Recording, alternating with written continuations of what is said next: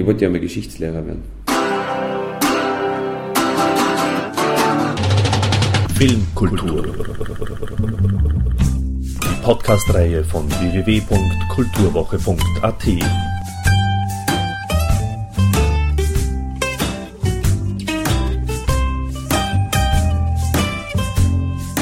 Präsentiert von Manfred Horak. In dieser Episode erzählt Josef Hader über den Schreibprozess und andere kreative Abläufe sowie über die Bedeutung jüdischer Kabarettisten wie Fritz Grünbaum. Vorhang auf, Ton ab. Fällt es dir prinzipiell leichter, live auf der Bühne zu sein oder im Film tätig zu sein? Das ist beides, äh, hat eigene Regeln und äh, kann einem manchmal schwer fallen. Ich spüre noch halt, dass die Abwechslung zwischen beiden mir die Freude am Beruf äh, viel leichter macht, als wenn ich jetzt beispielsweise nur Kabarettist wäre und würde das ganze Jahr über spielen, spielen, spielen und wieder ein neues Programm machen, dann hätte ich das Gefühl, ich würde leichter ausbrennen. Äh, wenn ich Schauspieler wäre und müsste Filme auch spielen, von denen ich nicht hundertprozentig überzeugt bin, dann wäre es ganz schlimm. Ich glaube, das, das wäre für mich nichts. Das wäre schwierig. Insofern ist gerade die Kombination, dass man äh, hier und da, wie es jetzt ausschaut, ist das immer so einmal im Jahr, dass ich auch ein Projekt habe, das nicht Kabarett ist. Ist das eine sehr äh, eine gute Möglichkeit, sich, sich neugierig zu, die, die Neugier zu erhalten und auch die, diese, dass man sich auch ein bisschen in Frage stellt, indem man einmal mit vielen Menschen zusammenarbeitet und einmal ganz monomanisch unterwegs ist, entsteht eine gute Wechselwirkung zwischen dem, dass man unabhängig ist und auf der anderen Seite aber hier und da mit Menschen zu tun hat und sich von denen was sagen lässt. Das ist, glaube ich, ganz eine gute Mischung oder Abwechslung eigentlich. Du hast doch sehr viele Live-Termine unterm Jahr. Nein, es ist eher so, dass ich es jetzt konzentriere, dass ich sage im Herbst, ein paar Monate im Frühjahr, ein paar Monate und der also. Rest ist Pause. Und das Spielen nie die Hälfte vom Jahr überschreitet. Das ist jetzt so, das wo, wo ich langsam gescheit wäre, nicht in dem Maße, in dem ich älter wäre, aber ein bisschen und man überlegt, wie ich das so für mich mache, dass also man nicht... bleiben wahrscheinlich so 150 dann noch oder? Ja, 100 eher. 100, ah, ja. okay. 150 waren es früher, wie ich richtig voll angast habe. Da wollte ich mal hinaus. Dann, ja. äh, wie, wie, wie, schwer fällt es dann, eben dann noch äh, neben den Aufführungen zu schreiben, Neues zu, zu, zu man, man, man, Ich kann neben dem Spielen nicht schreiben, ich muss mir immer Zeiträume frei halten. Das heißt, wenn ich weiß, ich schreibe ein Drehbuch, äh, mit anderen zusammen, dann mache ich mir mit denen Zeiten aus, wo ich wirklich nur Drehbuch schreibe. Wenn ich weiß, ich mache ein neues Programm, lasse überhaupt ein halbes Jahr frei, wo ich nichts anderes tue. Ähm, das gleichzeitige Schreiben und Spielen geht auch im Notfall, ist aber sehr unangenehm. Also das ist kein, kein Spaß. Bei Musikern ist das ja oft anders. Ne? Die sind, wenn sie auf Tournee sind, werden sie inspiriert, und arbeiten miteinander. Inspirationen ja. und dann entstehen viele Lieder neu. Ja, ja, aber ich bin halt allein mhm. auf Tournee und, und äh, arbeite meistens auch mit anderen zusammen am Drehbuch. Das heißt, man ist von denen auch abgeschnitten. Was das Soloprogramm betrifft, dadurch, dass man ganz allein ist und nicht einzelne Songs macht, sondern Programme machen möchte, die sie auch unterscheiden voneinander. Ist es gut, das alte Programm ganz abzuschließen und dann was Neues zu schreiben, weil ansonsten immer wieder das alte Programm zu viel hineinspuckt in die neue Suppe, habe ich das Gefühl. Da, da hat man dann Dinge am Abend, die perfekt ablaufen und am Nachmittag sitzt man und gewöhnt sich umeinander und neigt dann vielleicht dazu, unbewusst äh, eher zu wiederholen. Also Muster zu wiederholen oder, oder feiger zu sein. Und wenn man aber wirklich ein halbes Jahr nur schreibt, dann rutscht man so in dieses Schreiben hinein, hat keinerlei Kontakt mit einem Publikum, man sitzt nur jeden Tag vor dem Text und irgendwann ähm, hat man keine Angst mehr, ob das irgendwer versteht. Weil man so in der Geschichte drinnen ist beim Schreiben, dass man völlig aufgeht drinnen und dann kommt die Phase, wo man wieder Lesungen macht und das, wenn anderen vortragt, dann merkt man wieder, sie verstehen sehr viel nicht, dann versucht man wieder als quasi, nicht mehr als Autor, sondern als Schauspieler, das wieder so hinzukriegen und als eigener Dramaturg, dass das auch dann für die anderen irgendwie verstehbar ist. Aber es ist ganz wichtig, diese Phase, dass man als Autor einmal schreibt, ein paar Monate und es ist ein Wurscht. Man vergisst dann Gott sei Dank im Laufe des Schreibens drauf, dass man das einmal äh, spielen muss. Ich habe also beim letzten Programm habe ich mir wirklich was geschrieben, was ich fast nicht, was für mich fast nicht zu spielen wäre und wäre um Haaresbreite wirklich voll auf die Pappen gefallen damit. Aber irgendwie habe ich dann doch die Kurven noch gekratzt. Das war halt mit vielen verschiedenen Rollen und so und das war für mich super zum Schreiben, aber zum Spielen war es die Hölle am Anfang. Wie viel sind sieben? Sieben, ja. Und das war für mich körperlich und auch von meinen schauspielerischen Fähigkeiten einfach äh, eine harte Geschichte. Um nicht zu sagen, eine, eine Nummer zu groß. Und ich habe mir es dann langsam aber erworben. Und äh, jetzt geht. Aber das war ein typischer Fall beim Schreiben eigentlich überhaupt nicht mehr daran gedacht, wie das jemals auf einer Bühne Realität werden kann. Das erinnert mich an die Beatles. Ja. Weil die haben ja so lang im Studio herumgetan, bis sie es nicht mehr live aufführen konnten. Ne? Vielleicht, aber das wäre blöd, wenn ich dorthin komme. Da müsste ich dann anfangen, weiß ich nicht, Stücke zu schreiben. Wenn ich dann bewusst wieder schreibe für wen anderen, das geht auch nicht. Also ich müsste dann quasi nur mehr die, die die Tonträger herausgeben, das wäre für mich nichts. Also das strebe ich eher nicht an, glaube ich. Und so Solo-Auftritte sind das, was dir dann am meisten taugt im Kabarettberuf? Oder ja, was gibt es nur? Das Schreiben. Das Schreiben ja. ist das Schönste. Das Schreiben ist eindeutig das Intensivste. Das ist wie uh, dieses, uh, dieser Kick, den du kaum hast als normaler Autor, nämlich dass du sagst, du schreibst du einen Text über Monate hin, den musst du körperlich auf der Bühne dann vertreten dieser Druck, der entsteht, diese Euphorie, wenn da was einfällt, diese Verzweiflung, wenn da nichts einfällt, das ist, sage ich mal, eine sehr äh, feine Biodroge. Die fein ist blöd, aber es ist wirklich eine biologische Droge. Du lebst irrsinnig intensiv und eigentlich von der übrigen Welt kriegst nicht so viel mit. Das ist eine sehr interessante Zeit. Das Spielen selber ist eher, sage ich, mm, das Spielen ist mehr so man, man, man, man, fährt von Ort zu Ort, was es leichter macht, weil man immer zu Gast ist wo und rechtfertigt, warum man da ist. Das heißt, es hat immer zu tun mit Anforderungen, Erwartungen, die man erfüllen will, äh, einen bestimmten Raum richtig einschätzen und spüren, sie selber so weit hinbringen, dass man am Abend irgendwie gern und inspiriert spürt hat für, gibt, hat für mit Selbstüberlistung zu tun mhm. und mit einer genügenden Eitelkeit, dass man sie jeden Abend beweisen will. Das ist schon ganz lustig, aber das ist, das merke ich immer stärker, dass, dass ich das nicht zu lang am Stück machen soll. Ja, vor allem, wenn man wahrscheinlich, was ist eine Woche lang oder jeden Tag auf Nein, nein, so immer so vier Tage in der Woche und dann wieder drei Tage frei. Ja. Sonst wäre es mit der Stimme nicht möglich. Aber ist das nicht zu, ist das dann teilweise nicht schon kontraproduktiv sozusagen?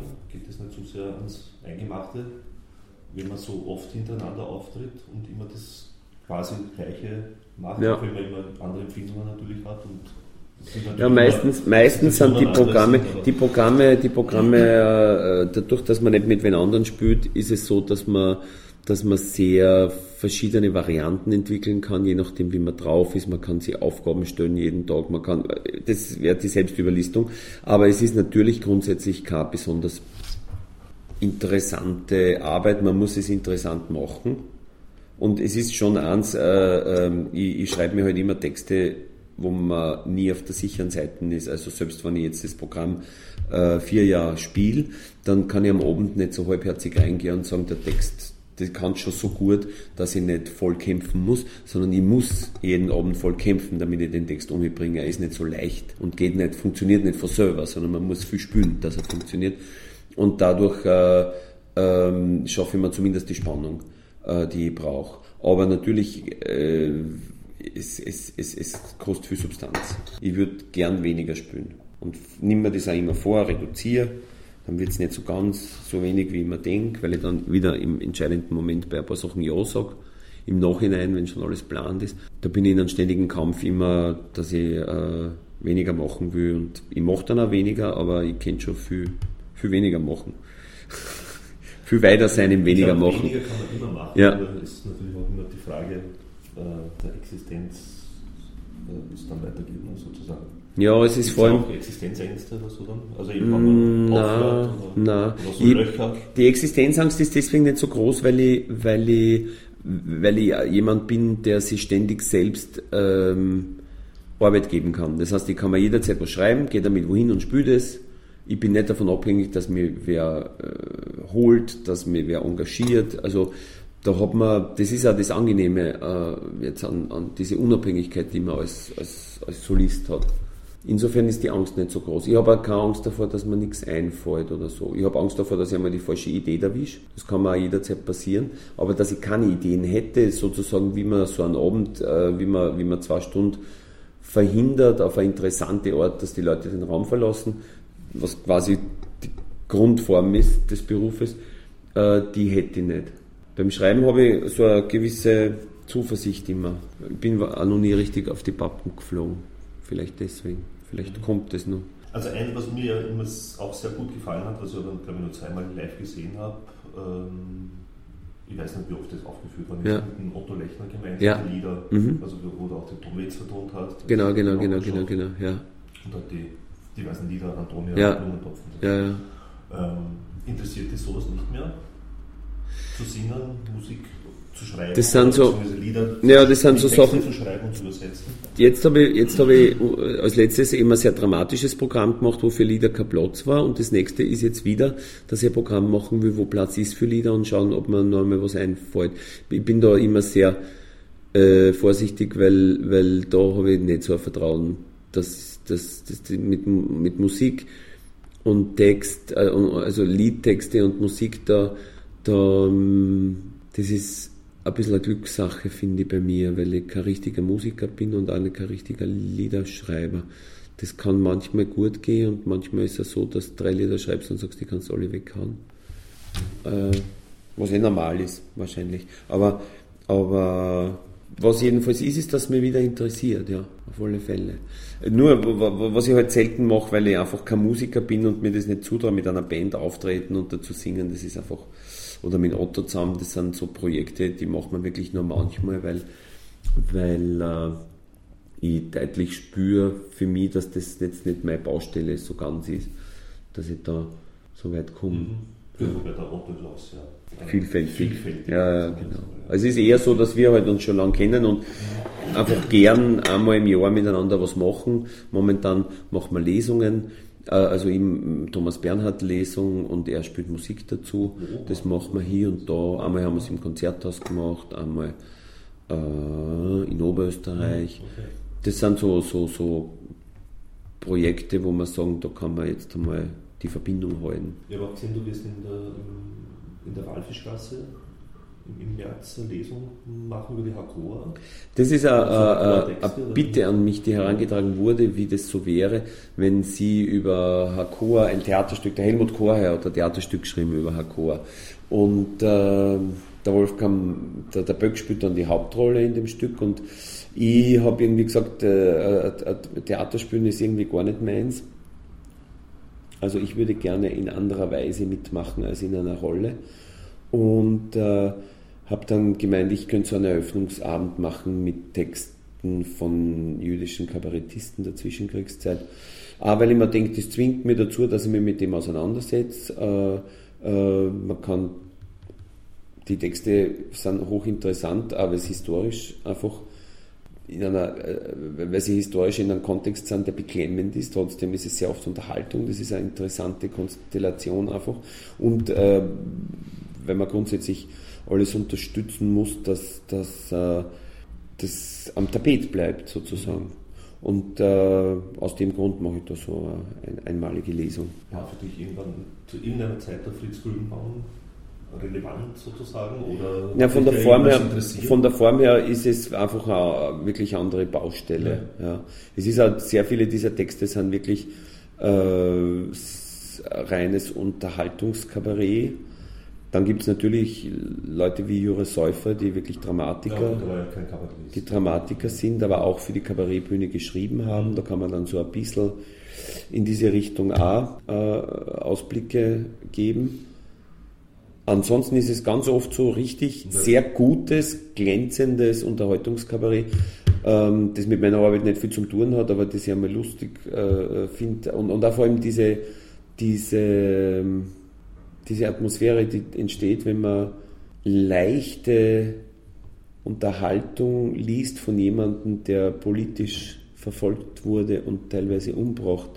Das ist, äh, erzählt uns was über, über äh, ich, ich finde, dass dadurch äh, die Geschichte so nicht mehr historisch bleibt, sondern plötzlich wieder in die Gegenwart hineinzogen werden. Da sitzen dann Menschen im Publikum, die lachen über die Witze, die der Grünbaum äh, geschrieben hat für genau so ein Publikum, nur viele Jahre vorher, einige, also so, so und so viele Jahre vorher, und den haben es dann aufgrund nur seiner jüdischen Herkunft äh, verfolgt und umgebracht. Ich finde, das erzählt uns über die Gegenwart was. Viel mehr, als wenn ich quasi so einen sehr betroffenen Abend mache, wo man immer, wo das immer so historisch bleibt.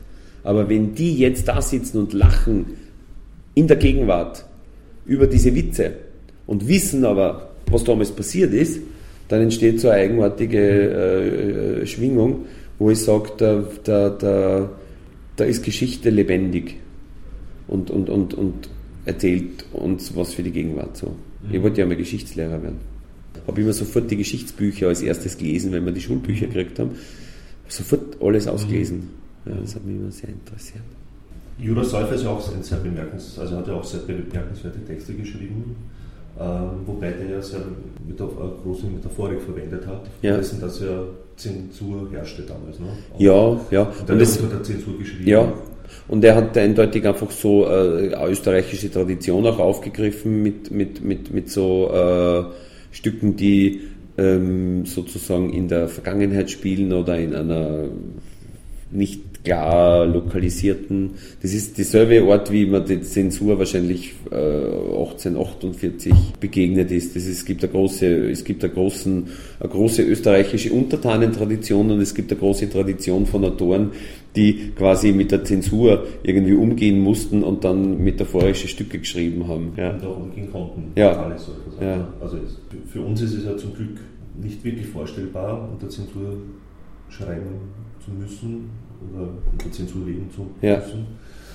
Äh, wiewohl es natürlich jederzeit möglich ist, ist sehr hypothetisch. Ja. Hast du dir da irgendwas Gedanken darüber gemacht, wie du damit umgehen würdest? Na, die, den Schluss, den ich daraus ziehe, ist, dass, äh, das, dass, dass man immer daran denken muss, dass Demokratie was ist, was nicht von selber da ist, sondern wofür man ständig was tun muss. Und zwar nicht jetzt als Künstler, auch nicht als Bäcker oder als äh, auch von Kehrer oder Hochschullehrer, sondern quasi als Bürger.